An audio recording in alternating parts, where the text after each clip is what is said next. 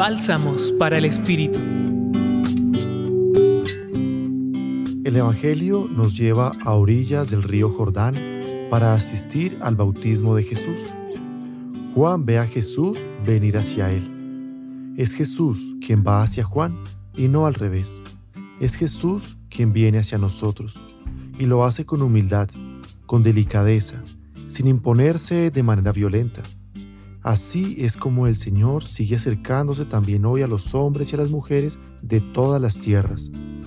La costumbre puede distraernos, pero pensar solo en nosotros nos nula la visión y el orgullo nos ciega. El Bautista es un ejemplo para nosotros. No tiene miedo de decir yo no le conocía. Y aunque lo había visto en el pasado, no había comprendido el verdadero rostro de Jesús. También él sintió la necesidad de no contentarse con lo que sabía, de no dejar de buscar, de salir de sus costumbres de siempre y esperar la revelación de Dios. Eso es lo que hizo y el Señor le escuchó.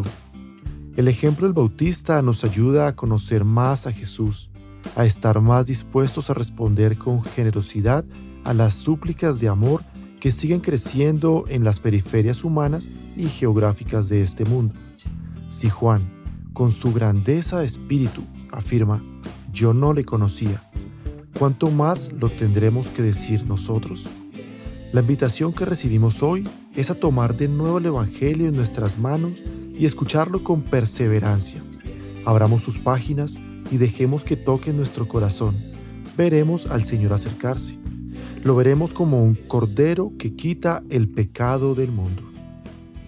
Los acompañó Juan David Arteaga Serna del Centro Pastoral San Francisco Javier de la Pontificia Universidad Javeriana. Escucha los bálsamos cada día entrando a la página web del Centro Pastoral y a javerianaestereo.com.